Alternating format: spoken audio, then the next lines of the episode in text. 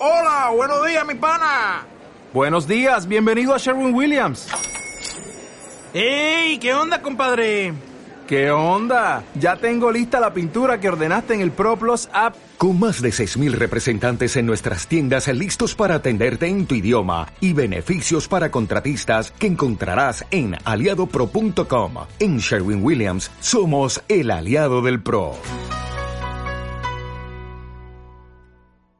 El volcán de La Palma no da tregua. Lo más duro de las últimas horas es ver cómo la lava amenaza el barrio de La Laguna. Tampoco tranquiliza. El terremoto de 4,8 de anoche en Mazo ha sido el de mayor magnitud de toda la serie. Son las 7. De la noche al día, Miguel Ángel Dasguani.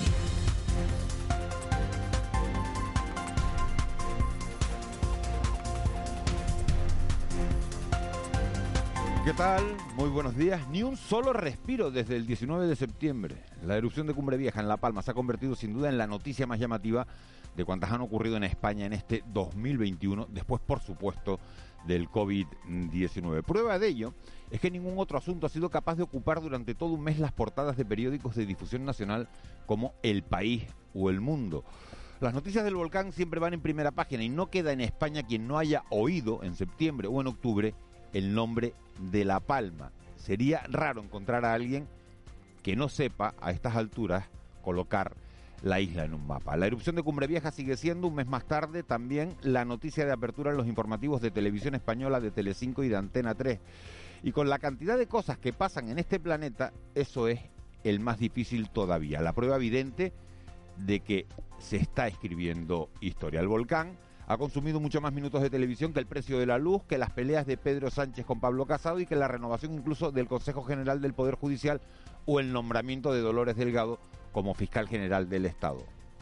Más minutos también que la migración irregular. Si hay que quedarse con algo de este primer mes de erupción, seguro que muchos nos quedamos con el trabajo de científicos, de fuerzas de seguridad y de protección civil, porque son ellos, con su profesionalidad y dedicación, quienes han evitado que haya que lamentar daños personales. Aunque la alcaldesa de Los Llanos declarara ayer a un periódico, seguramente ahogada por la pena, que ella sabe de gente que ha intentado suicidarse. El único camino que no conduce a nada, porque nada es lo que no existe. Mala salida. Porque La Palma, los palmeros no están solos, llegue o no la colada a la laguna, se cree o no una nueva fajana. No están solos, aunque la lava siga quemando plataneras o haya que confinar tasacorte. La prueba palpable de que no están solos la dio ayer, casi sin querer, el presidente del Cabildo, Mariano Hernández Zapata, cuando reveló que han recibido en la cuenta corriente de la corporación aportaciones dinerarias de empresas y particulares de las ocho islas por un importe superior a los 5 millones 300 mil euros. 5 millones en 30 días saliendo de una crisis van más allá de una simple muestra de solidaridad o de un ahí tienes mi ayuda para poder mitigar las penas. 5 millones en 30 días es un símbolo de unidad, de unidad en toda regla. De la noche al día, Miguel Ángel Dasguani. Vamos con los titulares de este miércoles 20 de octubre. Caja 7 te ofrece los titulares del día. Crece la preocupación, Eva García, en el barrio de La Laguna. La colada más próxima a este barrio es la que ahora mismo preocupa a los expertos por el aporte de lava que está recibiendo. El rumbo que tome en su camino hacia el mar será determinante para conocer el nivel de destrozos que ocasiona. Por el momento no hay previstas más evacuaciones, pero sí confinamientos en los cuatro barrios de Tazacorte que ya fueron confinados la vez anterior ante la llegada de otra colada al mar. Miguel Ángel Morcuente es el director técnico del PEVOLCA. En el caso de que se alcance el cantil, pues lo primero que vamos a hacer es confinar los cuatro barrios del municipio de Tazacorte que ya confinamos en el primer momento, es decir, San Borondón, la Marina de arriba, Marina de abajo y la Condesa. Tras un mes de erupción, la superficie afectada por la lava ya ha alcanzado las 763 hectáreas y 1.956 edificaciones afectadas, según el último informe del Departamento de Seguridad Nacional. En cuanto al aire, su calidad se verá afectada por la calima y la escasa ventilación que existe en zonas bajas del oeste de La Palma. Además, la operatividad del aeropuerto se podría ver afectado a primeras horas de esta mañana. Y como decíamos, seísmo anoche de 4,8. Se registraba ese terremoto de magnitud 4,8, el mayor desde que comenzó la crisis volcánica en la que está sumida la isla. El seísmo tuvo lugar antes de las 11 de la noche, a las 22 y 48 horas, con epicentro en Villa de Mazo y a un foco de 39 kilómetros de profundidad. El movimiento ha sido sentido no solo en toda la isla, sino también en varias localidades del norte de Tenerife. María José Blanco, directora del IGN, ha indicado que muchos de los terremotos pueden ser sentidos por la población y es probable que se produzcan derrumbes en algunas zonas de la isla. La sismicidad continúa igual que en días anteriores en la misma zona, con profundidades intermedias entre 10 y 15 y profundidades superiores de 20. El nivel de sismicidad actual sigue indicando que es posible que se produzcan más sismos sentidos por la población y derrumbes en zonas con una topografía eh, dependiente. Y algunos damnificados reconocen que están ya a la espera de las ayudas. Como es el caso de Yurena Torres, una de las personas evacuadas desde el principio de la zona del paraíso, ha contado a Canarias a las 6 que de momento no ha recibido ayudas y ha recordado que por ahora las soluciones son provisionales, mientras el consejero de Administraciones Públicas y Justicia y Seguridad, Julio Pérez, ha celebrado las ayudas puestas en marcha para compensar a las personas afectadas. Escuchamos a ambos porque las casas, claro, te las dejan provisionalmente, pero eh, no hay alquileres, entonces eh, estamos viviendo el día a día, porque no hoy estamos aquí, mañana no sabemos en qué municipio vamos a estar y así a las esperas de las entregas de las casas y de todas esas ayudas que supuestamente tienen que venir. Las ayudas inmediatas que yo supongo que en unos días se transferirán a, a los destinatarios eh, finales, a quienes tienen que recibirla, de la mano de los órganos administrativos, procurando que no haya eh, solicitudes, ni, ni burocracia, ni papeleo. Y las ayudas de mayor complejidad son sobre todo las de procurar una vivienda a quienes las hayan perdido. Vamos con más asuntos. Ligero incremento en los contagios por COVID-19. 69 nuevos casos de COVID en las últimas horas. Ningún fallecido y Gran Canaria es la isla que más casos ha sumado con 33. Le sigue Tenerife con 26. Lanzarote suma 7 nuevos casos y Fuerteventura 3. Mientras que La Palma, El Hierro y La Gomera no han registrado nuevos casos y desde el Servicio Canario de Salud su director llama a la prudencia y recuerda que sigue existiendo riesgo. Es verdad que la semana pasada, sobre todo asociado a algunos brotes numerosos que hemos tenido, se ha incrementado el número de casos con respecto a la, semana anterior, pero esperamos que durante esta semana la tendencia que había siga, pero es que lógicamente tenemos que seguir manteniendo la distancia social, la higiene de manos, la mascarilla y cumpliendo con las restricciones. Hablando de salud, hoy se presenta la campaña de vacunación contra la gripe para afrontar la temporada 2021-2022. Hablamos ahora de temas más festivos. El carnaval de Santa Cruz de Tenerife ya tiene escenario para el próximo año. Será de dedicado a la ciencia ficción. Sí, es un escenario diseñado por Carlos Santo para que brille todo lo que se vea desde el próximo febrero en el recinto ferial y cambie las grandes estructuras por la luz. Antes de final de año está previsto el plazo de construcción y el montaje después de la visita de los Reyes Magos. El alcalde de Santa Cruz de Tenerife, José Manuel Bermúdez, ha admitido tener ilusión ante la posibilidad de poder retomar el carnaval tras la pandemia forma parte del escenario. No es un elemento añadido al escenario. El escenario, tal y como se concibe, no se puede concebir sin la luz. Eso no quiere decir que no vaya a tener un espacio donde las candidatas van a, a, pasar y con elementos también que van a estar, pero el efecto del escenario, el escenario como tal, no se comprende si no está iluminado. Te presentamos En Plan Fácil, nuestra manera de hacerte la vida más fácil. Abre tu cuenta y disfruta de todo un mundo de ventajas. Da el salto a Caja 7. Porque somos la Caja de Canarias.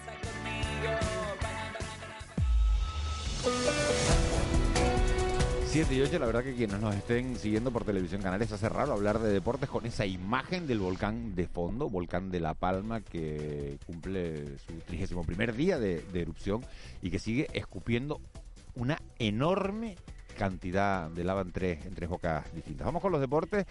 Anoche ganó el Madrid, lo hizo en Kiev 0-5, le tocaba. Ganó, perdió el Atlético Madrid en casa ante, ante el Liverpool. No sabemos si le tocaba o no, pero fue un partido rarísimo que empezó perdiendo 0-2, después empató a 2, acabó perdiendo los 2-3. Hoy juega el Barça. Y aquí en casa, bueno, pues desastre, derrota de, del Tenerife. Juanjo Toledo dice que Tejero dio el golpe en el, en el Heliodoro Y Las Palmas que, que juega hoy. Juanjo Toledo, buenos días. Hola Miguel Ángel, buenos días. Un Tenerife con hasta seis movimientos con respecto al once que salió en el estadio de Gran Canaria. También cayó en la noche de ayer en el Heliodoro Rodríguez López. Lo hizo 0-1 ante la Sociedad Deportiva Ibar, un equipo que de paso se coloca líder en el fútbol de segunda división gracias al gol de Álvaro Tejero en el 75. Se puede decir que Tejero dio el golpe en el Heliodoro para que su equipo sea el líder de la competición. 9.348 espectadores vieron in situ a este Tenerife que sin delanteros no parece que vaya a avanzar mucho. De hecho, ya sale de la zona de promoción de ascenso a la primera división y se coloca séptimo con los mismos puntos que tiene el sexto, que es la Unión Deportiva Las Palmas, 17, y que le toca jugar en el día de hoy. A partir de las siete y media abriremos de nuevo todo goles en radio, a partir de las siete y media de la tarde, para contar todo lo que va a pasar a las 8 en el Ángel Carro, en esta undécima jornada del fútbol de segunda que va a medir al Club Deportivo Lugo y a la Unión Deportiva Las Palmas, con intención el conjunto amarillo de sumar de a tres y de alcanzar los 20 puntos después de 11 fechas. En el día después también del estreno en Europa del CB Gran Canaria. Lo hizo ayer en el Arena cayendo ante el Sedevita Ljubljana. 77-79, victoria del equipo esloveno ante el Granca en la competición europea. Algo que debe servir al conjunto de Porfi Fisac para corregir errores y crecer en la Liga ACB. 7 y 10. Edgar Cedrés, nuestro hombre de- del tiempo. ¿Cómo estás? ¿Qué tal, Miguel Ángel? ¿Cómo estamos? Bien, sé que estamos a menos bien porque antes hablamos, o sea que Sí, sí, sí. mucho no Aquí puede de- haber de cambiado. Un poquito, un poquito más estresado, me imagino, a esta hora de la mañana. ¿Qué tiempo tenemos en este, en este miércoles, Edgar? Pues volveremos a disfrutar de otra jornada veraniega, poco propia para la época del año. Pues cabe destacar que, al igual que en jornadas anteriores, pues se superarán la barrera de los 30 grados en diferentes puntos del archipiélago. Hoy, principalmente, pues en las medianías del sur y del oeste de la isla de Gran Canaria. Volveremos a disfrutar de una jornada soleada. Siguen cruzando de sur a norte algunas pinceladas de nubes altas, asociadas a una pequeña perturbación que tenemos al suroeste del archipiélago, que no tendrá mayores consecuencias. En general esperamos que acabe de desaparecer la calima a lo largo de la jornada de hoy. Todavía queda parte pues, de ese polvo en suspensión, principalmente en las islas occidentales, y será arrastrada hacia el suroeste, favorecida por el régimen de los alisios. Al final de la tarde podríamos ver algo de nubosidad de tipo bajo a menos de 500 metros por el norte y nordeste de las islas de mayor relieve. Y ese viento alisio sopla entre moderado con algún intervalo de fuerte especialmente en las costas expuestas en las vertientes sureste y noroeste de las islas de mayor relieve. Seguimos atentos a la dirección de los vientos en capas medias y altas en la isla de La Palma eh, a esta hora de la mañana predominan vientos del sureste y del sur, hacen que esa columna eruptiva pues, se desplace hacia el noroeste y hacia los municipios del norte de la isla y será la tendencia a lo largo de la jornada. Eh, cabe destacar que al final de la tarde pues, llegará también ese viento del nordeste hasta mm, bastante altura, hasta unos 3.000, 3.200 metros de altitud y esperamos pues que esa columna eruptiva, sobre todo ya a últimas horas del día, pues se desplace más bien hacia el suroeste de la isla. Y en cuanto al estado del mar, pues se complicará algo la situación debido al incremento del viento. Esperamos marejadas con áreas de fuerte marejada en los canales entre islas y las olas más grandes por las costas del norte de las islas asociadas al mar de fondo del noroeste, pues podrían superar también durante la tarde el metro y medio de altura. Pues vaya panorama, ¿no? Sí. vaya panorama porque se pueden cancelar los vuelos y encima el que va en mar, mala travesía. Sí, mm, no es una situación muy complicada, pero no tenemos el mar eh, pues tranquilo. Tenemos mm, series de olas eh, en el canal que va desde La Gomera hasta la isla de, de La Palma, pues para que vayan a coger el barco hasta la isla Bonita, pues llegarán series de olas de más de un metro y medio de altura. Mi madre, ¿cómo está, cómo está el panorama? El tiempo para el fin de semana, Edgar, en La Palma, porque estamos a miércoles y hay gente que se empieza a planificar y dice, ¿voy a La Palma o no voy a La Palma el fin de semana? Hay que ir, haga buen tiempo o haya mal tiempo, pero eh, parece que, que podría llover, ¿no? Sí, en principio esperamos un cambio en las condiciones meteorológicas, las temperaturas, pese a que ya hemos dicho estos días que pues van bajando las temperaturas, pues la gente sigue diciendo, pero ¿qué- ¿cómo que bajaron las temperaturas si sigue haciendo calor? Pues sí, las temperaturas, mm, la jornada más calurosa fue la jornada del lunes, han ido bajando progresivamente los termómetros, pero ya será sobre todo de cara a la jornada de mañana y sobre todo el viernes, cuando tengamos ese descenso más notable de los termómetros, en la jornada del viernes habrá que pensar pues que las máximas en muchos puntos del archipiélago pues no superarán la barrera de los 23 o 24 grados y en zonas de medianías del interior de las islas pues no pasaremos de los 18 o 20 grados, temperaturas que el lunes en las mismas zonas pues superaban los 30 grados. Además, pues se reforzará el régimen de los aricios, tendrán un mayor recorrido marítimo y lo que se traducirá pues en algunas precipitaciones, principalmente en el norte y nordeste de las islas de mayor relieve. En el caso de la isla de La Palma, pues seguramente afectando desde el municipio de Garafía hasta Santa Cruz de La Palma por el nordeste y esas precipitaciones pues se podrían mantener a lo largo de todo el fin de semana. En principio la mayor cantidad de precipitación caería a lo largo de la jornada del viernes. Bueno, y vamos a ver qué, qué incidencia tiene esa lluvia en caso de llegar en, en, la, en la ceniza, porque bueno, incluso a lo mejor podría hasta afectar a, a las cañerías, ¿no? Ahora lo, lo hablaremos. Gracias, Edgar. Un saludo. Buen día. 7 y 14. Nos vamos a la sala operativa del 112. Ahí está Cande Ceballos. Cande, buenos días. Hola, buenos días. ¿Qué nos cuentas de las últimas horas? Pues precisamente en esta última hora una embarcación con migrantes a bordo ha llegado por sus propios medios a la costa de Aría, en Lanzarote, y ahora estamos a la espera de conocer más datos sobre el estado en el que se encuentran. Además, otra embarcación también arribó pasadas las nueve y media de la noche con 53 personas a bordo a la playa de Cofete, en el municipio majorero de Pájara, y Salvamento Marítimo trasladaba al muelle de la Cebolla a otros 56 migrantes localizados al este de Arrecife, en Lanzarote, y en este caso tras ser valorados por el dispositivo sanitario, una mujer precisó traslado al hospital. Por otra parte, cerca de la medianoche, efectivos del Consorcio de Bomberos de Tenerife extinguieron un incendio que afectaba a una vivienda y generó importantes daños en la calle Oliva de la capital de la isla. Allí, Policía Local se encargó de la evacuación de este inmueble y el personal del Servicio de Urgencias Canario asistió en el, en el lugar a un menor que no precisó traslado a un centro sanitario. Bueno, pues un incendio y, y la noticia de todos los días, la llegada de cayucos y, y más cayucos de, de, de, migrantes todos los días. Gracias, Cande. Gracias a ustedes, buenos días. Buen día, 7 y 16. El Contrapunto. Ángeles Arencibia y Juan Manuel Betencur.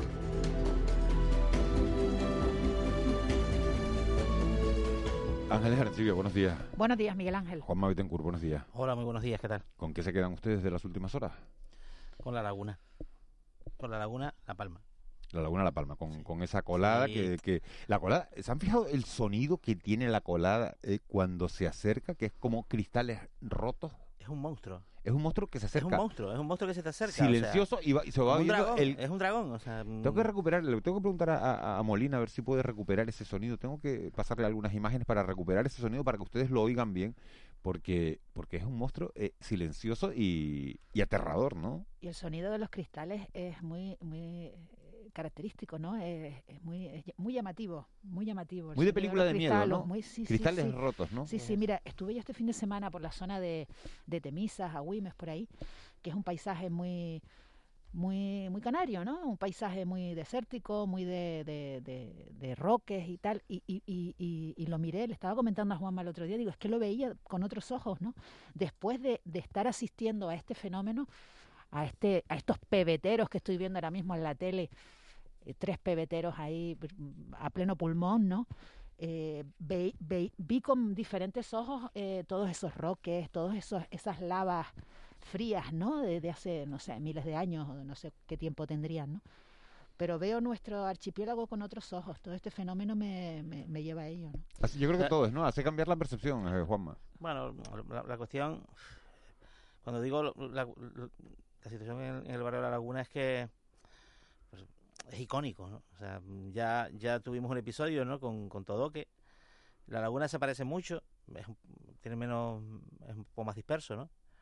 pero el típico barrio de municipio canario de medio tama de mediano de mediano tamaño con su colegio, su plaza, su iglesia es algo que, que, que, que todos tenemos en mente, ¿no? Y, y, y, no se esperaba los pronósticos, solo los quizás los pronósticos más pesimistas pensaban que la lengua de lava podía caminar tanto hacia el norte. Nunca pensamos, nunca pensamos que, que después de un mes estaríamos aquí, ¿no? En, en, en, el, en, lo, en el momento que estamos y al borde de lo o que quizás nosotros caímos un poco en el autoengaño de decir, bueno, una colada va sobre la otra, una colada va sobre la otra y aquello al final, em, al final eh, ocupa el mismo territorio ya destruido y arrasado y lo único que está generando es una especie de cordillera que, que también supone una cicatriz para el municipio, para el valle. Pero no, porque al final hay un principio físico que, que y aparte la inestabilidad del cono, como acabas de describir, que realmente ahora mismo tiene tres tres bocas, ¿no? Tres, tres, tres puntos de salida de lava, eh, lo convierte en caprichoso. Entonces, claro, en un contexto de, de erupción de larga duración, que los seísmos, que son la otra noticia, el de anoche, el equipo de, de, de BTC, de Buenas tardes Canarias, vamos, empezaron a escribir en el chat un poco preocupados, ¿no? Por la, ellos estaban en el paso, pero lo sintieron con mucha fuerza. Rebeca Paniagua, la presentadora, por ejemplo, eh, nos indica que eh, los seísmos no nos indican que se vaya a abrir otra boca, nos indican que, que, que en, en, en el subsuelo hay mucha actividad. Y eso, bueno, lógicamente al final va a acabar saliendo por dónde? Pues por las bocas que estamos viendo. Fue el, fue el terremoto de mayor magnitud 4,8. Es verdad que se produjo a, a- a 37, 38 kilómetros de, de profundidad, 39 había, había, había parecido leer a mí. Y, y se dan entre Fuencaliente y Mazo, que son dos, dos municipios limítrofes, ¿no? Y que están muy, muy, muy pegados. Y claro, todo también depende de dónde esté colocado el, el sismógrafo, que está en la, en la zona de, Hay un aspecto de de, los de- charcos. de esta crisis que estamos viviendo durante este mes, eh, que es la unanimidad en, en- en el mensaje científico. O sea, eh, eh, hablamos con, con muchísimos científicos, hay muchos organismos eh, científicos presentes, hay diferentes especialistas en diferentes áreas ¿no? que estamos conociendo y el mensaje... eh, Pero puede estar pactado, eh, eh, eh, no, Ángeles, no, puede estar no, pactado no, por no lo seguridad creo, hacia no la lo creo, población. no lo- yo no lo creo, yo no lo, yo no lo percibo así, yo percibo que realmente nos están diciendo eh, la verdad de lo que saben y, y que, y que realmente hay, hay, bueno, que hay que lo que, que, que lo que saben hay, hay razones para, para que, fundament, que las fundamentan, ¿no? No, Que no, no, no digo que nos mientan. no eh, no apreciaciones digo que nos mientan en absoluto. Creo que, que es un mensaje que, que en esas reuniones de coordinación técnica que salen del PEVOLCA, bueno, pues Son es- esa es la voz pero autorizada. Las reuniones son curiosas, ¿eh? Pero hablamos con, con profesores, con científicos de distintos organismos que, que no forman parte de esas reuniones es y verdad, que- y, que les preguntamos, bueno, ¿y este, son- ¿y este sismo qué significa? Bueno, significa esto. Y hablamos de los tres días con otro, de otro organismo totalmente... Tú tienes, tú tienes- mira, no hay que lamentar daños personales, no hay que lamentar daños, eh, la pérdida de ninguna vida y, y eso tiene que ser imperar sobre todo. Y hay mucha gente preocupada, fíjense, por la vida de, de esos cuatro perros, de esos cuatro podencos que han podencos. quedado aislados y está, bueno, hay media España. Ayer Telecinco abría su informativo nacional de mediodía. eh, hablando de- del rescate de, esos de esos cuatro po- podencos que están aislados. Que alguien los dejó ahí. ¿eh?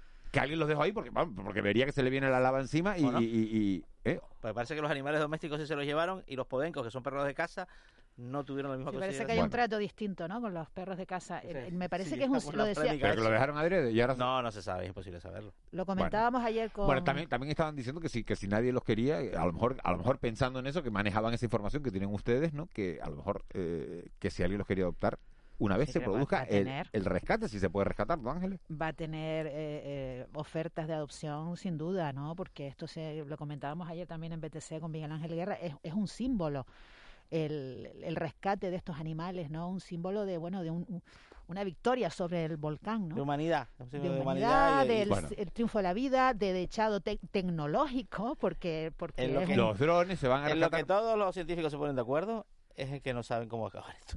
Bueno, vamos a, vamos a 7 y 22. Nos vamos a hacer nuestra primera parada del día en la isla de La Palma. Eugenia Pais, buenos días. Buenos días, Miguel Ángel. Buenos días a todos. ¿Amaneces hoy con más optimismo? ¿Amaneces asustada por ese temblor que no sé si notaste de 4,8 anoche a las 11 de la noche? ¿Cómo amaneces, Eugenia?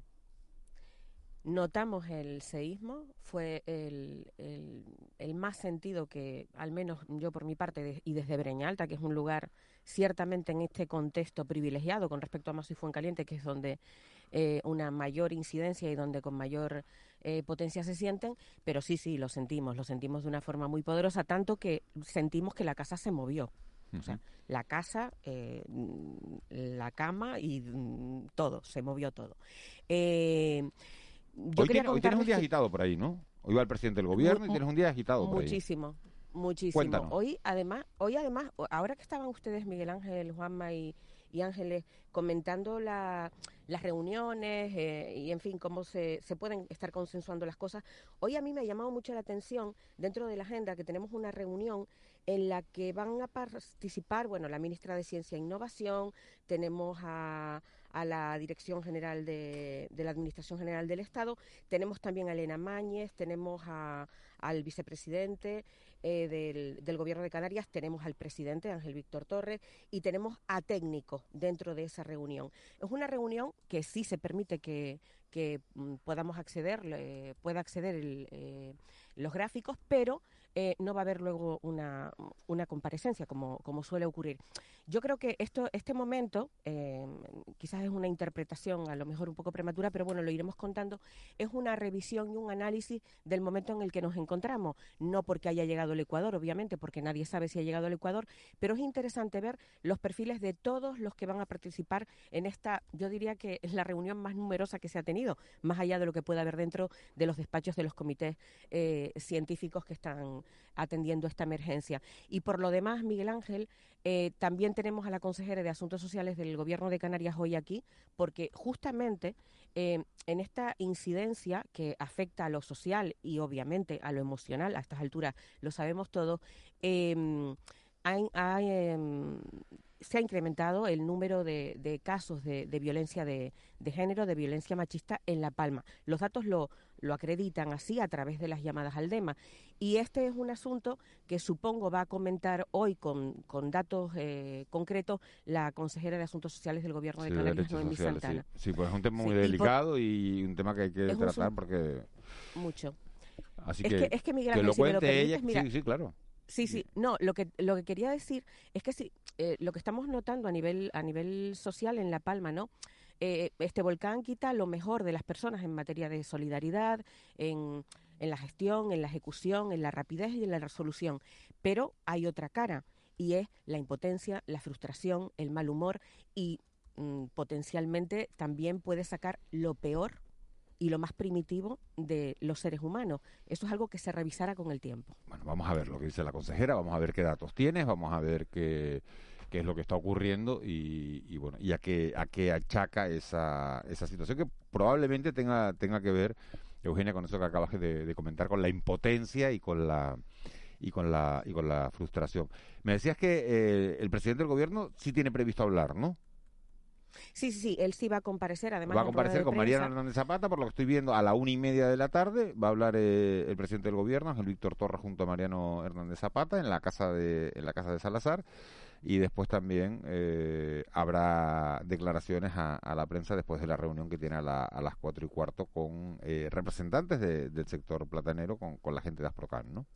Y además es muy importante, Miguel Ángel, porque él hoy va a visitar la oficina eh, la, oficina, de atención, a los afectados. La que, lleva Sergio Mato. Exactamente, hoy va a estar por allí y creo que allí va a pasar un, un buen rato. Eh, ayer eh, escuchaban antena con, contigo que, que bueno que la gente eh, sigue llegando y, incluso sin, sin, cita previa y con un horario de, de 8 a 8 y de lunes a domingo. Bueno, pues Eugenia, entonces tienes el día con trabajo, tarea por delante, nos, nos, hablamos, nos hablamos en un ratito, vas a tener que cargar pilas, vamos. A marcha martillo, como se dice, ¿no? Un abrazo. Un abrazo. Un abrazo grande y, fuerza para todos ustedes también. Todos tenemos mucho trabajo en estos días y hay que, y hay que hacerlo. Más trabajo tiene el que, el que ha perdido la casa que, que encima no puede dormir ni en casa. Ese, es el que, el que necesita toda la, toda la solidaridad y todo, y todo el apoyo. Gracias, Eugenia. Nos hablamos en un ratito. Buenos días. 7 y 27. Nos vamos con nuestro primer protagonista de, de, la mañana. Es Manuel Ruiz, es biólogo marino, es cofundador de Marine Park. Eh, señor Ruiz, muy buenos días. Hola, muy buenos días, Miguel Ángel. Eh, ¿Tienes la tele de fondo o no? Viendo, viendo el volcán, ¿lo has visto en las últimas horas? Sí, lo he visto, lo he visto en las últimas horas, sí. La he visto en las últimas horas. ¿Y, qué, qué, sensación le da? Aunque sea especialista en el mar, aunque sea biólogo marino, ¿qué sensación le da cuando lo mira, cuando ve esa, esa, esas chimeneas? Que esto no parece que no tiene fin. Parece que, que todavía queda para, para largo. La verdad que sigue con fuerza, con la fuerza de los primeros días. Y la verdad que esa es la sensación, ¿no? Que, que, que no descansa.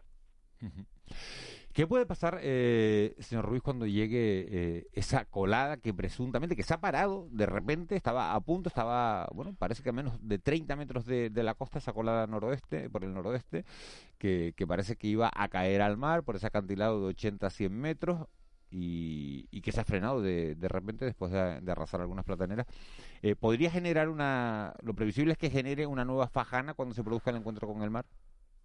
Sí, e-, ese debería ser el comportamiento. Mm, no debería mm, ser muy diferente a lo que pasó con, con, la fajana actual. Eh, sí es verdad que va a borbotones que no sabemos cuándo, cuándo va a caer. Está a escasos 30 metros, creo, de la según las últimas noticias. pero la, el comportamiento será el mismo, porque es el mismo tipo de costa, es un acantilado, caerá y irá formando la, la fajana poco a poco. Todo dependerá también de la velocidad con la que con la que caiga. Es, una, es un punto de evacuación, digamos, de, de la colada. En el momento en que llega al mar, pues bueno, pues parece, parece como pasa vez, que enseguida crecerá. Y el comportamiento será el mismo, el tipo, mismo tipo de fondo, acantilado, con fondo al principio de, de callao y después arena y el comportamiento será, será similar. Las consecuencias en el, en el ecosistema marino, Manuel, Manuel Ruiz, ¿qué, qué podemos esperar de, de, de, lo que ocurra en esa zona? Eh, como comentaba, es un fondo de baja biodiversidad por lo general, porque ser fondos de arenosos no presentan gran cantidad de, especies de marinas. Eh, desde que desde que llegue la lava al mar se enfría rápidamente eh, por ese choque ese choque térmico que, puede tener de esos 1200 grados ya ya, ya cuando probablemente llegue a, a, cerca del mar estará un poco más, más fría y cuando toquen la, el, el agua que está a 21 grados 22 grados 20 grados pues enseguida se, se enfriará y generará ese esas lavas que pudimos ver en las imágenes submarinas no Esa, esas rocas y, y, desde que se enfríe pues empezará a aparecer los peces. Al final los peces son, son curiosos, desde que vean que no hay ningún tipo de problema se acercarán y empezar, empezarán a buscar huecos o quedades pues para, para generar vida. Señor Ruiz, ¿y ustedes desde el punto de vista científico, como biólogos marinos, en qué es lo que más se fijan en todo este proceso? Claro, eso depende también de, la especialidad de, cada uno. Eh, a mí desde el punto de vista ecológico, biológico, eh, me sorprende pues la rapidez con la que la vida se acerca a esta nueva estructura. Al final, cuando tú en un fondo arenoso, mm, desnudo, sin nada, pones un, pecio, un, un barco hundido, una, un, arrecife artificial, no tarda nada la vida en acercarse. Parece que puede ser que no hubiera nada alrededor y en menos de 24 horas empiezas a encontrar cosas. Es decir, la, vida se acerca y eso es, eso es lo, impresionante. Lo que sí me gustaría ver es qué especies de, de empiezan a colonizar eso, cómo es el proceso ¿no? de colonización, de, de, de, de acercarse la vida a este nuevo ecosistema. Yo creo que esa es la parte que por lo menos a mí me, genera más, curiosidad.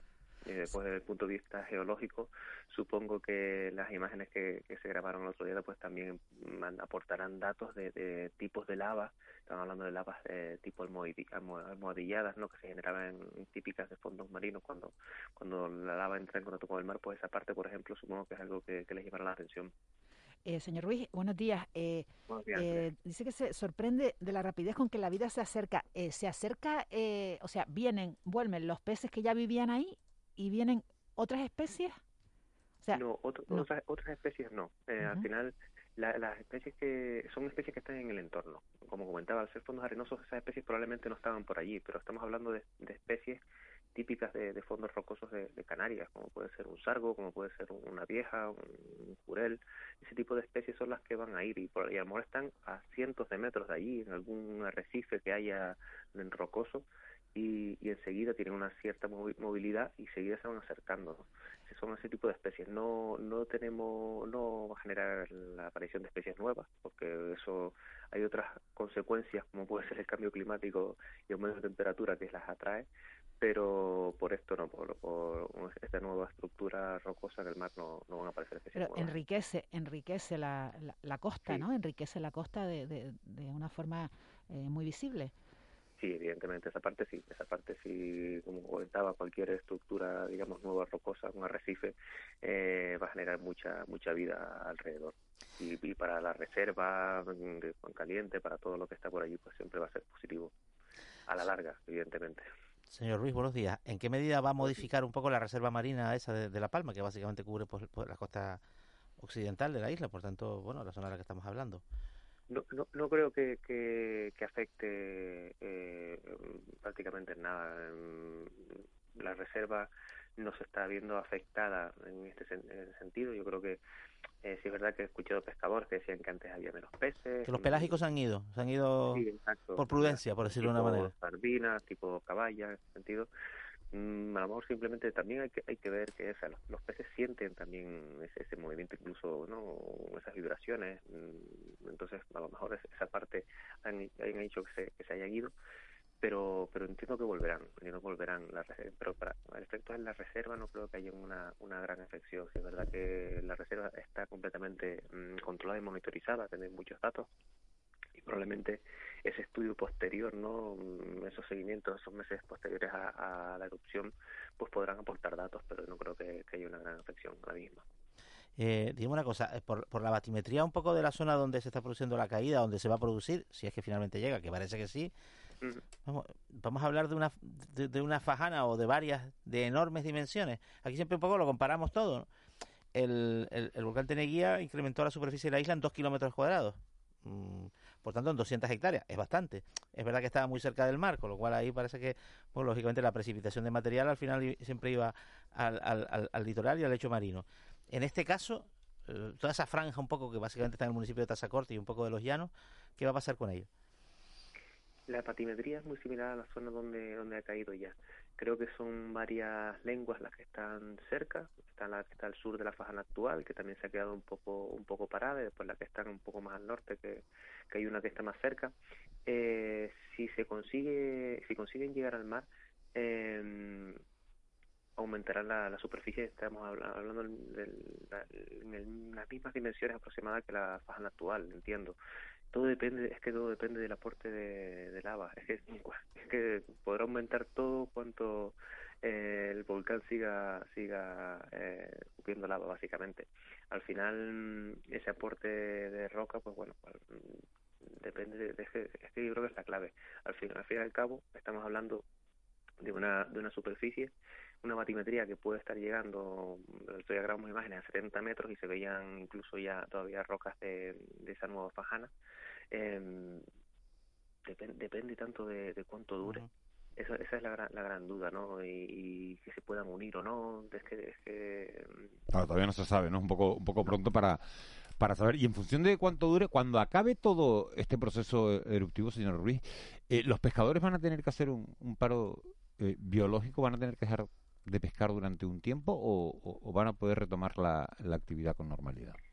Yo, yo, creo que no, yo creo que no, no, no será necesario. Eh, habrá que analizar eh, calidad de agua para ver en, eso, si puede haber diferencia, pero estamos hablando de, de un, una zona muy dinámica, con mucha corriente.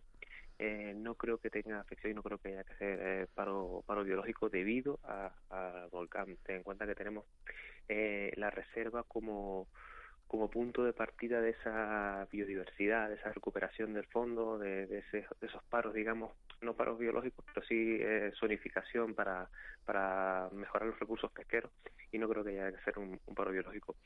Mm, si hubiéramos visto, no, no, no se miraba el volcán de, de, de Tabor en el Hierro, eh, que sí vimos que, que había un cambio completo en la en la calidad del agua, en los nutrientes, en, contenidos metales que, que, que, aportó esa, esa mortalidad que se, que se, ha dado, que se dado estos días, ¿no? Aquí no, aquí no, no tenemos ese tipo de, de características y entiendo que no, que no, no creo que haga falta en ese paro biológico. El Fondo Marino de La Palma, que usted lo citó antes, eh, al margen del volcán, también está viviendo un poco un proceso de este de, de, tropicalización que que del que se habla mucho respecto a, al, al, mar de Canarias, con sus consecuencias biológicas, mm, por lo general negativas. Sí, bueno, en La Palma y el Hierro principalmente son los que primero experimentan ese tipo de, cambios. Decir, es verdad que hay empiezan a aparecer especies de carácter más tropical, eh, ese tipo de, de, aparición sí puede generar eh, algún desequilibrio en los, ecosistemas y empieza a ser más habitual, incluso ya en otras islas, digamos, eh, que están un poquito más lejos de esa, que son que no, tienen tanta tanto aporte de nutrientes como puede tener el hierro, como puede tener la palma, en islas como Gran Canaria, Fuerteventura, Lanzarote, ya empiezan a aparecer especies de, de tipo más tropicales, de, climas más cálidos. Porque la temperatura del, media del agua, en, desde el agua de mar, en, la, en el hierro y en La Palma, paradójicamente, creo que es más elevada que, por ejemplo, en la Lanzarote de Fuerteventura. Que pensaríamos lo contrario, así, de entrada, o sea, en plan, en plan profano diríamos... No, bueno, pues sería más, más estará más caliente en, Fuerteventura, pero al revés. ¿Y por qué? te, lo eh, explica el biólogo. Sí, al, final hay una hay una es cerca de la costa de África hay una zona de, de Upwelling que es una, una convección que suben aguas más más eh, frías del, del- del fondo marino y genera ese, ese, ese cambio térmico, digamos. La diferencia no es mucha, eh, bueno, no es mucha, en términos de mar es bastante, que puede estar en torno, no llega en torno a un grado aproximadamente, suficiente para que, para que haya un, una aparición de diferentes especies en, en las zonas como, como el hierro, o, por ejemplo, la palma. ¿Qué influencia va a tener el señor Ruiz la ceniza eh, en, en el ecosistema marino? Eh, no creo que tampoco tenga mucha mucha mm, eh, influencia. Bueno, Estamos hablando de la de, de- está, está aportando, digamos, eh, muchos minerales, muchos metales que pueden llegar a enriquecer el fondo. Eh, habrá que tener eh, una especial atención a esa a esa columna de agua, esa cantidad de fitoplancton que puedan verse favorecidos por ese enriquecimiento de, de- la columna de agua. Ese enriquecimiento de esa columna de agua puede generar que aparición de nuevas, de, no de nuevas especies, de, de- mayor diversidad, de mayores especies, en ese sentido, mayor abundancia, porque al final estamos hablando que Canarias por lo general tiene, tiene aguas oligotróficas, son aguas que no son muy ricas en, en nutrientes y, y ese aporte pues sí que puede generar un, un mayor enriquecimiento de, de la columna de agua, por lo tanto aparece más fitoplancton y si aparece más fitoplancton aparece más, una más especie- vida. Una especie de fertilización. Exacto, una especie de fertilización. Exacto. Pues fíjese, fíjese que a veces uno piensa en todo lo contrario, ¿no? Que va a ser algo negativo y, y en este caso podría, bueno, pues eso, ser un fertilizante, como acaba de decir Ángeles, que es un, un excelente ejemplo gráfico, ¿no? De todo Sí, esto. eh, exacto. Sí, efectivamente. Si al final también eh, con las calimas también se, se habla de lo mismo, ¿no? Ese aporte de las calimas pueden traer eh, mucho polvo, pero también traen muchos muchos minerales también esa, en esa, en- y, eso, y eso después cae a, cae a la tierra, cae al mar y también fertiliza en cierto modo. Manuel Ruiz, biólogo marino y cofundador de Marine Park, muchísimas gracias por habernos atendido, por haber compartido este ratito de radio con nosotros. Muy bien, un saludo, buenos días. Un saludo. 7 y, y 40, fíjense, los que nos estén siguiendo por la tele canaria, eh, sé que Ángeles Arencibia y Juan Betancourt la están mirando en la tele y estamos viendo esas tres bocas que no cesan de expulsar eh, magma y que, y que parece un poco lo que decías. Eh, Ángeles, me gustó eh, el ejemplo. vamos a oírlo.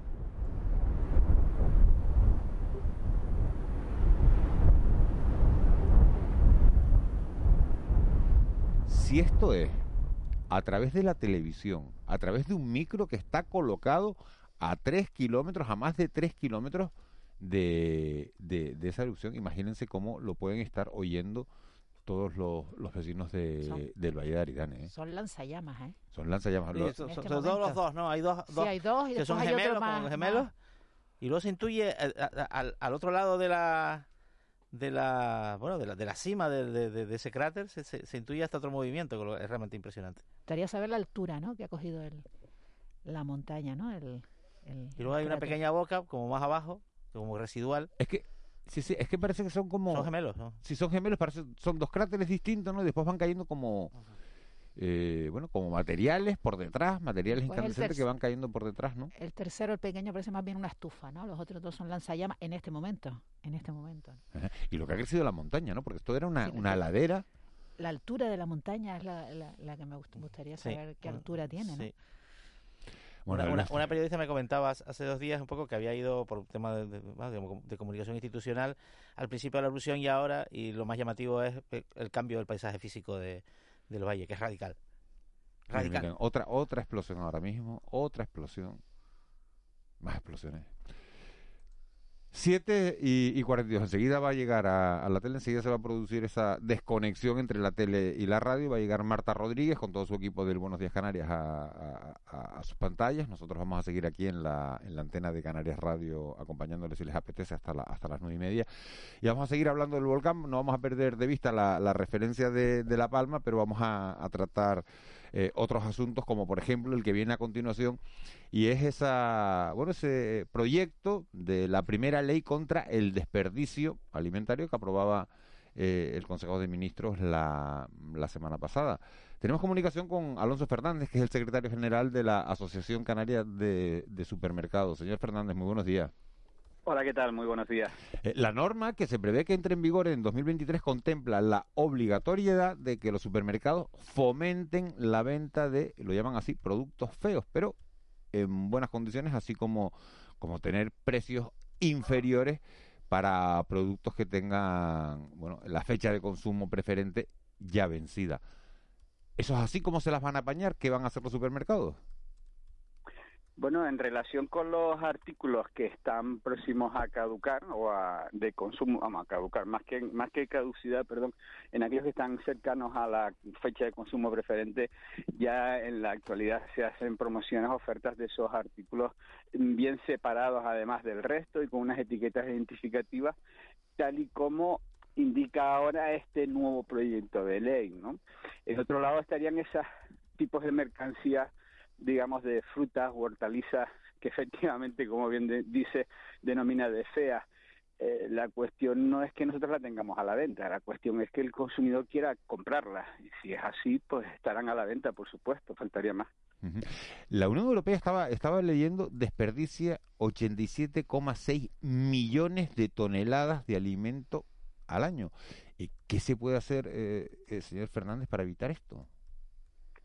Bueno, lo primero que se ha hecho es intentar determinar dónde se produce el desperdicio alimentario, porque es ahí donde hay, hay que poner el foco para evitarlo, ¿no?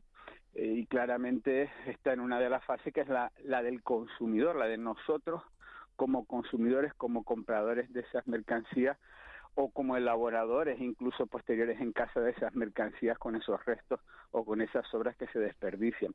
Ahí es donde la Comunidad Europea intenta poner el foco, puesto que ahí estamos hablando en torno al 48% del desperdicio alimentario, con lo cual la cifra pues indudablemente es muy alta. ¿Usted cree que los consumidores eh, estamos dispuestos a, comprar productos feos si, si, si nos los ponen más baratos? ¿Los compramos? ¿Miramos el precio? ¿Es lo primero que miramos? ¿O miramos eh, la fealdad o la guapura, no sé si, se puede utilizar esa palabra del producto.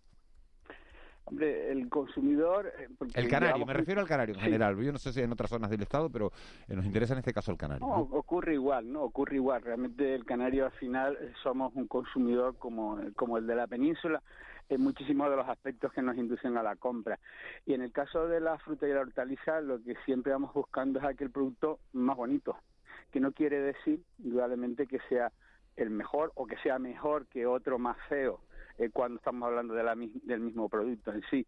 Lo que pasa es que el consumo nos ha enseñado, nos hemos auto eh, impuesto esa norma, ¿no? desgraciadamente, que no es así como digo, de que ese producto más bonito es el mejor. Realmente. Fíjese que nos pasa con las personas. Efectivamente. O sea, que eh, eh, esto, es una sociedad así, ¿no? Que, entra, lo que nos entra por los ojos pasa por las personas también. Las más bonitas no son las mejores. Claro, de hecho, de hecho, como bien dices, así eh, las mercancías, frutas, hortalizas que se quedan en los lineales porque el consumidor no se las lleva, son aquellas que son un poquito más feas, aquellas que se han deteriorado porque han tenido más roce en el producto, los consumidores han elegido y han manipulado más la fruta y esa fruta pues se va quedando, que es al final la que forma parte de ese desperdicio alimentario. Pero por aclararnos, señor Fernández, eh, la, ley exactamente qué contemplará, porque eh, ¿de qué medida se va a incentivar que el hecho de que, bueno, yo pongo ejemplo, me viene a la mente las zanahorias, ¿no? Las zanahorias un poco, hay algunas que son como muy estandarizadas, ¿no? Muy con, un color muy intenso y todas iguales, y luego están un poco las otras que, son más deformes, más tal, y mm, al final uno coge unas u otras, ¿no? Pero que, que la, ley en qué puede ayudar a que a, combatir el, sobre todo el objetivo final, que es el evitar el, el, desperdicio, de alimentos que están en perfecto estado. Sí, hay una parte que nosotros consideramos que la, en este proyecto de ley se ha quedado muy fuera, muy muy poco contextualizado, y es la formación y realmente tendremos que hablar de formación.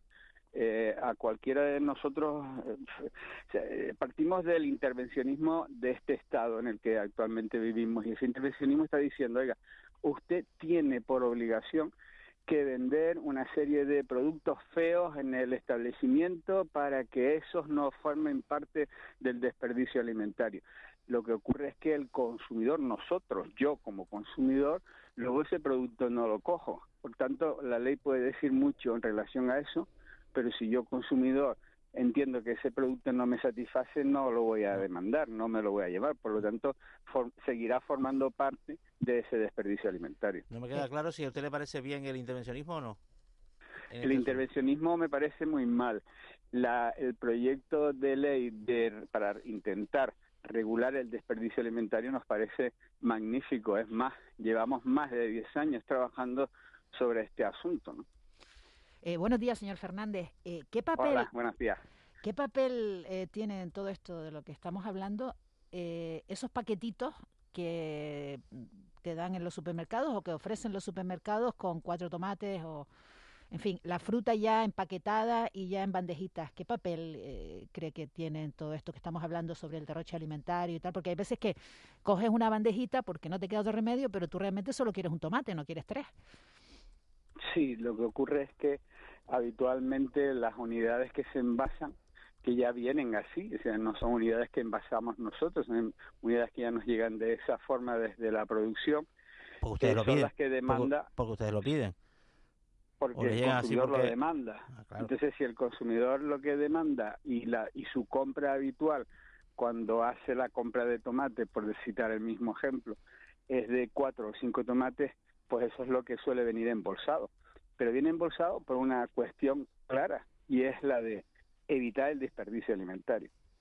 O sea, que la intención es precisamente evitar, pero pero ¿de qué manera? O sea, evitar el, el, el desperdicio porque, eh, porque ya te... Por ejemplo, La propia ley, o sea, el propio proyecto de ley, eh, juntamente o conjuntamente con la ley de envases y residuos de envases, hay aspectos en los que se unen, ¿no? Como no podía ser de otra forma. Entonces empieza a establecer qué artículos deben ir envasados que pesen menos de un kilo y medio, de cuáles deben ir envasados para evitar el desperdicio alimentario. Y ya la propia ley esto ya lo, ya lo reconoce. Imaginemos, no sé, unas fresas que no vengan en una barqueta envasadas, pues llegarán a casa hecha un puré. Entonces, hay una serie de artículos que deben ir envasados por una cuestión, insistimos, de desperdicio alimentario, no por otra Pero situación. eso, ejemplo, tom- Tomate. Hay envasados y Unos a granel. Y plátanos- los envasados son más baratos. unos plátanos es una de las cosas que a mí inicialmente me, llamó la atención también. Es decir, una, recuerdo una entrevista hace años, precisamente hablábamos de los plátanos y por qué los plátanos iban envasados en una barqueta. Y la explicación que nos daba la producción era clara y contundente. Es que si no los vendo en los plátanos cuando son dedos sueltos, si no los vendo envasados, es un producto que no se vende porque el consumidor no los compra así. Entonces, una cuestión es, evitemos aquel sobreenvasado de artículos que no son necesarios, pero no demonicemos el envasado porque hay muchos artículos que necesitan ir envasados, precisamente por, o básicamente por dos cuestiones, seguridad alimentaria y desperdicio alimentario. Eh, mira, una cosita, eh, eh, ¿hay algunas frutas que se maquillan, que se les da brillo? Eh, ¿Eso, eso es así? ¿Que se les da un- un- una cera? O... Eso ya sería en la etapa de producción o de post cosecha, pero ya ahí nosotros la verdad es que no, no, no lo sé, sinceramente. O sea, sería más un tema de producción y ya digo, de probablemente de post cosecha. Es un tema que nosotros ahí desconocemos. Señor Fernández, ¿han subido los precios después de la, de la pandemia? Porque todo el mundo tiene la sensación de que, de que ir al supermercado es más caro después de, después de la pandemia. Esa es una, una sensación que tenemos siempre, eh, que es difícil que nos abandone, porque al final es algo que vamos a comprar. eh, También la tenemos con los restaurantes, ¿eh? ¿no? Digo que sea solo con los supermercados. Por ejemplo, todos tenemos la sensación de que vamos a un restaurante y que nos está costando, seguramente, yo no sé si usted la tiene, eh, para no tocar su tema, solo que son los supermercados, sino que usted sale a comer y no tiene la sensación de que le cuesta todo como un 20 o un 30% más que antes de la pandemia. Hombre, el IPC precisamente de Canarias en productos de alimentación estaba en el 0%, es decir, eh, no ha habido movimiento, no ha habido eh, crecimiento de precios. Lo que sí que es cierto es que lo que parece es que puede haber una situación compleja de aquí a un tiempo, ¿no? Ya lo vienen advirtiendo muchos sectores, que es la de materia prima, la enorme presión fiscal a las que nos vamos viendo cada día más sometidos son aspectos, el coste de la energía y el coste del transporte con la subida de los petróleos, son inputs que van sí o sí a modificar los precios del- de, cualquiera de los productos que hoy en día podemos adquirir en cualquier tipo de establecimiento. Y se, y se ha olvidado usted del precio de la luz. Sí, lo incluía dentro de la energía. Ah, vale, perdón, perdón. ¿no? Ah, ah, que, no le, que, no, que no le oí, que me, perdón que me despiste. Está, No, no, disculpe. Sí, hablamos materias primas, presión fiscal y coste de las ¿A energías. de a qué impuesto se refiere? Eh, ¿La presión fiscal? Sí. Uf, desde las- los cambios en los en el AIEM, por ejemplo, a la presión fiscal en relación con los impuestos a los que vamos siendo sometidos para distintas actividades. Por ejemplo, el impuesto al plástico en estos momentos, el impuesto a los envases, la modificación de determinados eh, envases y residuos de esos envases. Es que si empezamos no acabamos. No, porque la verdad, el AIEN es un impuesto que creamos los canarios porque nosotros quisimos, no nadie nos lo impuso, ¿no? Yo no sé si usted lo quiso. En cualquier caso, el IEM, efectivamente, como bien has indicado, es un impuesto y como tal impuesto, pues tiene un coste y ese coste repercute en las mercancías que están grabadas. En Ah. cualquiera de los casos, eso no Lo quiere pusimos para decir proteger a la industria, que no- a la industria alimentaria local. ¿no? Claro, eso es lo que quería comentar a continuación, ¿no? Que de igual forma es algo que para la industria es una protección y así debe ser, puesto que al final es la industria nuestra, la industria de Canarias. Desgraciadamente, la el problema está en que probablemente esa partida de ingresos que se producen por esa vía no vaya a la industria. Señor Fernández, ha nombrado usted otro tema de- del que me gustaría preguntarle, son los plásticos. Ha nombrado la palabra maldita plástico, ¿no? Y, y- y el plástico era algo con- contra lo que estaban luchando los supermercados justo antes de que llegara la pandemia. Claro, en ese momento después todos tuvimos que ponernos guantes, todos tuvimos que, ah, independientemente de entrar con mascarilla, que eso ya no, no va por su ventanilla al supermercado, es verdad que todo... eh, hubo eh, bueno pues eh, un aumento de, de- los plásticos dentro de dentro de los supermercados para en este caso eh, prevenir la, la salud para, para cuidarnos todos ¿En qué situación estamos? ¿Vuelven los supermercados a tratar de eliminar plásticos o, o- o- o todo el trabajo que se había hecho se queda en nada? El trabajo está y se sigue en ese en ese trabajo y, además en esa línea es decir eh, tenemos claro que el medio ambiente es algo que hay que preservar y tenemos claro que el sobreenvasado como antes hablábamos y algunos plásticos como contaminantes deben ser retirados del mercado de la puesta en circulación pero también tenemos que ser conscientes de que hay determinadas cosas. Yo recuerdo no hace mucho uno de los proyectos de, de ley del gobierno de Canarios era plástico cero. Sí, no podemos ir en esa Plástico cero no va a haber en los supermercados. no, ni en el supermercado ni en la vida real. Eh, una jeringuilla es de plástico. Eh, no solo tenemos que pensar cuando hablamos de plástico en el supermercado, cuando vamos en el coche tenemos plástico, cuando hablamos por teléfono tenemos plástico, o cuando nos vestimos tenemos plástico. Entonces es algo que está ahí y es algo que en este momento, desgraciado, afortunadamente ya ha pasado, como bien indicaba, con la situación de pandemia del COVID, una de las recomendaciones que nos venía continuamente del Ministerio era envasen el producto, quiten la venta granel, quiten las ventas de secciones, por una cuestión que antes también les indicaba y que nosotros siempre hemos mantenido, que son dos criterios claves, evitar el desperdicio alimentario y eh, preservar la seguridad de los alimentos. Y mucha de la seguridad de los alimentos viene dada por su propio envase. Hay personas que dicen, ¿por qué si compro un paquete de galletas, dentro de ese paquete de galletas vienen 10 packs de galletas? Pues mire, gracias a esos 10 packs de galletas, que puede ser un envasado eh, exagerado, pero gracias a esos 10 packs de galletas usted no va a desperdiciar ni una sola galleta. Al final el plástico es algo que se recicla, que se reutiliza y que depende de nosotros como consumidores o como usuarios qué hacemos con él, si lo tiramos a la calle, lo tiramos al suelo o lo tiramos en un lugar no autorizado, pues indudablemente se convierte en un problema. Pero si lo depositamos en el contenedor oportuno, es un producto que vuelve a utilizarse. ¿Está usted defendiendo el uso del plástico, señor Fernández? sabe bien que no es así. Eh, y, y- y vuelvo al inicio, ¿no? Es decir, nuestra primera premisa es eliminar todo ese plástico superfluo. ¿De qué son las bolsas? ¿De qué son las bolsas para los guantes, perdón, para coger las cosas en la frutería? los guantes para coger, pues ahí empieza a haber un cambio, porque muchos de ellos empiezan, además es un cambio que es curioso, porque eh, se convierte luego en un problema, es decir, eh, nos están diciendo que pasemos del plástico reciclado, cuidado, no olvidemos, que incluso el 70% de una de esas bolsas que adquirimos está hecha con plástico re- reciclado, pero nos están diciendo, vaya usted al plástico compostable o a las bolsas compostables, pero lo que están generando es un problema, es después qué hacemos con esa bolsa compostable, con ese guante compostable cuando va al supermercado, claro. lo hemos cambiado de plástico, lo hemos cambiado a compostable, antes Queda- de plástico se tiraba y se reutilizaba, ahora compostable, ¿qué hace con él? ¿Dónde lo, dónde lo tira? Queda claro. Alonso Fernández, secretario general de Azúcar, muchas gracias. Muchísimas gracias a ustedes. Muy Un abrazo días grande. todos. Buen día. Igualmente. 7.59. A ver si nos da tiempo a conocer la situación del tráfico. César Martel, hoy en tiempo récord, en Las Palmas de Gran Canaria.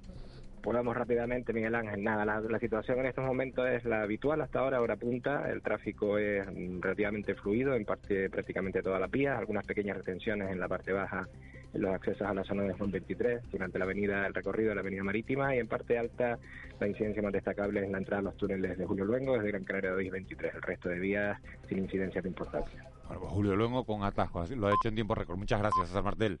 Adiós, buenos días. En Tenerife, insoportable la situación de la TF5. Los